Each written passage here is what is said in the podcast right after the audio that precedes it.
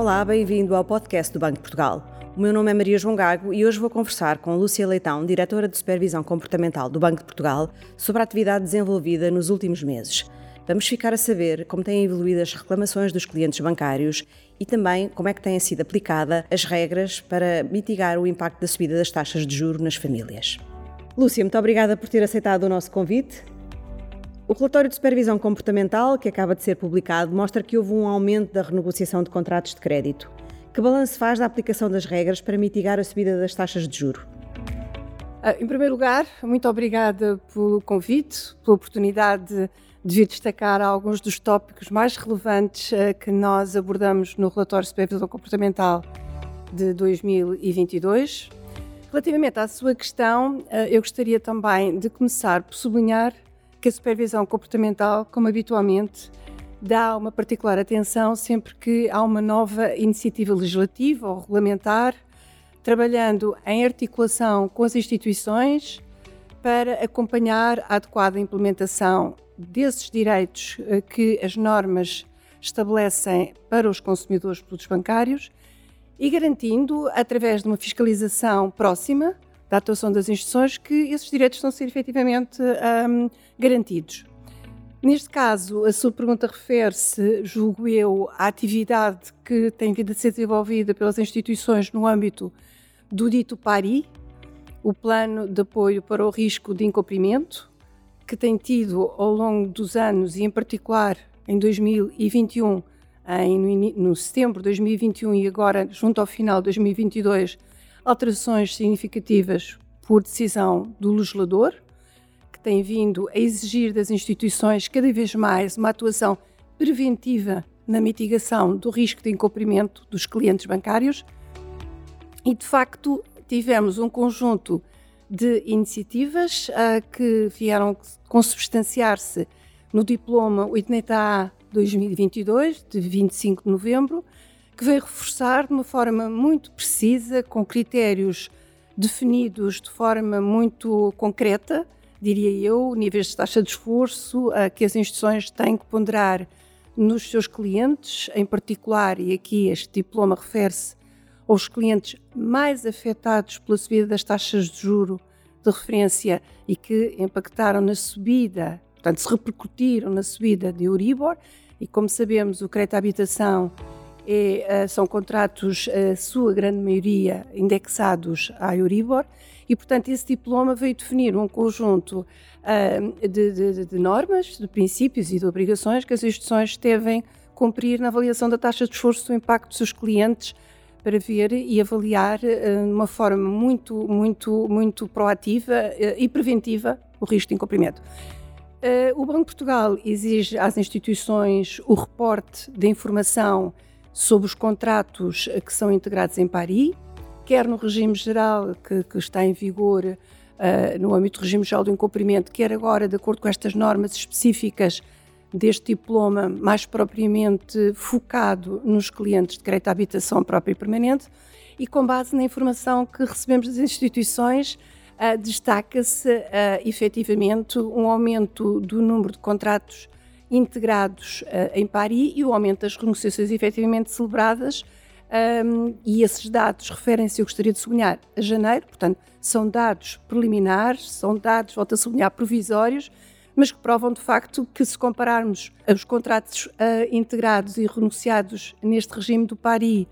em janeiro de 2023, com os dados uh, que recebemos do ano 2022, houve de facto um aumento uh, muito, muito assinalável. De facto, o acompanhamento que temos vindo a fazer das instituições uh, prova que as instituições estão a ser proativas, a contactar os clientes, como não podia deixar de ser, aliás, a norma assim exige, a contactar os seus clientes uh, quando não têm informação sobre o seu rendimento, para avaliar as taxas de esforço. Uh, também gostaria de sublinhar que muitos dos contratos integrados em Paris, por vezes, não se confirma que o cliente tem de facto dificuldades e também, muitas das vezes, é o próprio cliente que não quer estar integrado em Paris e, portanto, ele próprio assume para a instituição que não tem risco de incumprimento. Portanto, vamos continuar a monitorizar a implementação destas medidas, em particular estas medidas de prevenção de risco de incumprimento, com particular atenção no âmbito destas medidas mais específicas que se dirigem aos contratos de crédito à habitação própria permanente.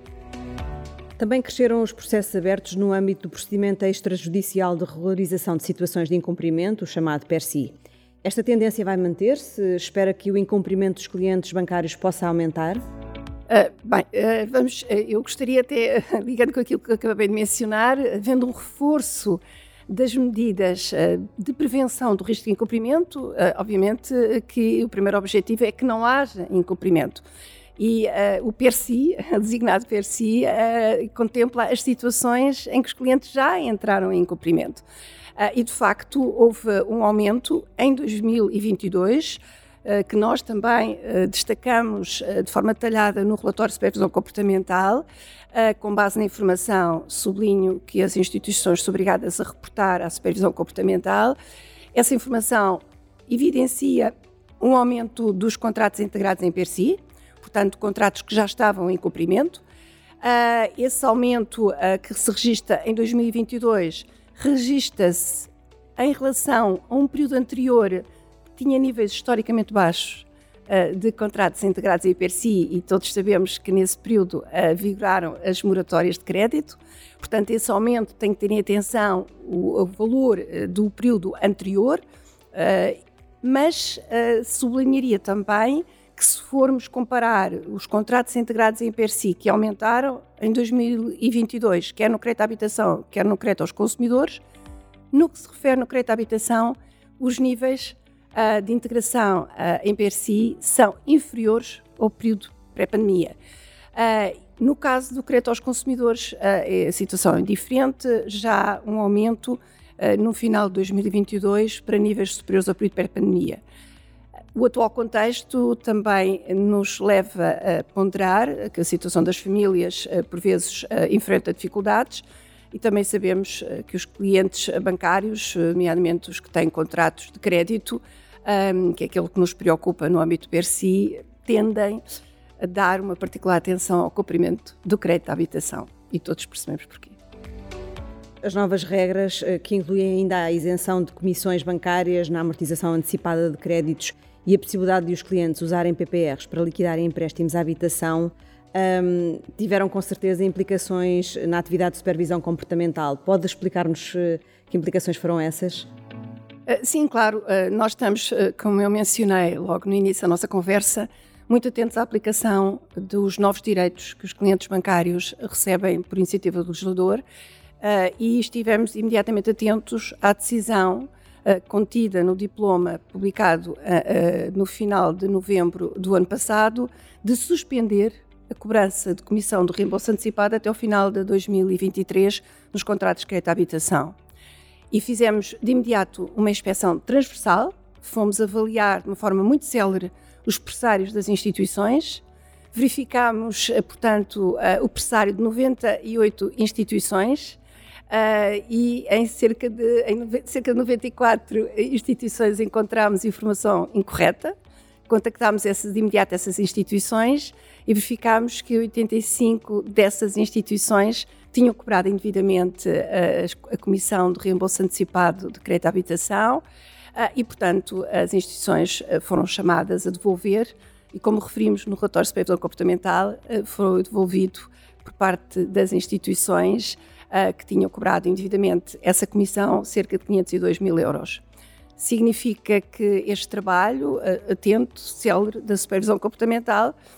um, levou a que as instituições uh, não se atrasassem na implementação deste novo direito atribuído aos consumidores de crédito à habitação. Em termos globais, eh, em 2022 voltou a haver um aumento das reclamações de clientes bancários. Quais as razões e como avalia a resposta do Banco de Portugal a este, esta subida das reclamações? A atuação do Banco de Portugal na gestão de reclamações é, é uma atuação muito exigente. Como sabem, uh, provavelmente saberão que a atuação do Banco de Portugal na, na, fiscalização da atuação das instituições através da análise de reclamações, eu diria é ímpar a nível europeu, se não no mundo. Portanto, nós temos um trabalho de avaliação uh, da atuação das instituições, uh, portanto, a gestão de reclamações por parte do Banco de Portugal é mais um pilar da sua atuação fiscalizadora das instituições.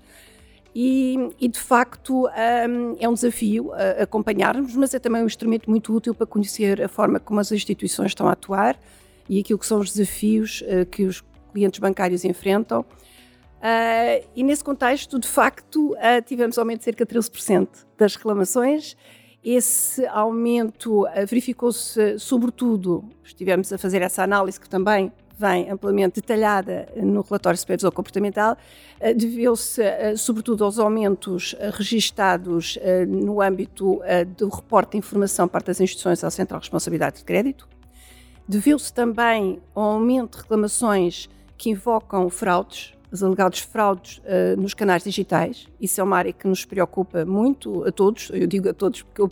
é o Banco em Geral, não é só a supervisão comportamental, os colegas das outras supervisões, em particular da, da, da supervisão prudicial, também estão preocupados, estamos todos preocupados com esta, com esta situação eh, porque sabemos também que hum, as, fraudes, as fraudes são cada vez mais sofisticadas, mais complexas, portanto nós também tivemos o aumento das, das reclamações invocando fraudes e tivemos uma situação peculiar que foi o aumento de reclamações no âmbito da abertura de conta por parte de comunidades migrantes. Eh, como sabemos, ano passado foi um grande desafio a integração de grupos migrantes no contexto do início da guerra e, portanto, também aumentaram essas reclamações. Esses são os três grupos que uh, contribuíram mais para o aumento das reclamações para os tais 13%. Mas eu gostaria de destacar aqui um ponto uh, que, que, que, está também no relatório de supervisão comportamental, mas possa parecer uh, mais despercebido, é que, obviamente, o número de reclamações encerradas também aumentou, uh, aumentou uh, cerca de 10%, um, mas se compararmos nas reclamações encerradas, aquelas que foram encerradas Uh, e se detectaram indícios de incumprimento por parte das instituições e, portanto, o Banco de Portugal atuou e emitiu determinações específicas ao restaurante processo de contornação, a percentagem foi de 2,2%, um número significativamente inferior à volta de 3,5% das reclamações encerradas em 2021, o que significa que houve mais reclamações, mas em proporção não aumentaram os incumprimentos encontrados nas reclamações por parte das instituições, portanto não é um aumento de irregularidades por parte das instituições, é aquilo que nós temos que nos estar preparados e eu diria que até é positivo, Uh, penso, embora o trabalho que traz ao Banco Portugal nas reclamações, mas eu diria que é positivo, é o cliente é mais exigente, é mais proativo, uh, quer confirmar de facto que os direitos que lhe estão a ser atribuídos pelo quadro normativo é cada vez mais denso, a situação também que, que, o cliente enfrenta é difícil e, portanto, o cliente quer confirmar de facto se os direitos estão ou não a ser assegurados. Portanto, são clientes mais exigentes. Eu acho que isso também é bom e que responde ao trabalho que temos vindo a fazer no âmbito da formação financeira. Clientes mais, mais proativos com atitudes e comportamentos adequados. Lúcia, muito obrigada por nos dar a conhecer a atividade do Banco de Portugal na área da supervisão comportamental. O relatório está disponível no site do Banco de Portugal, em bportugal.pt, e pode seguir-nos também no LinkedIn, Twitter e Instagram.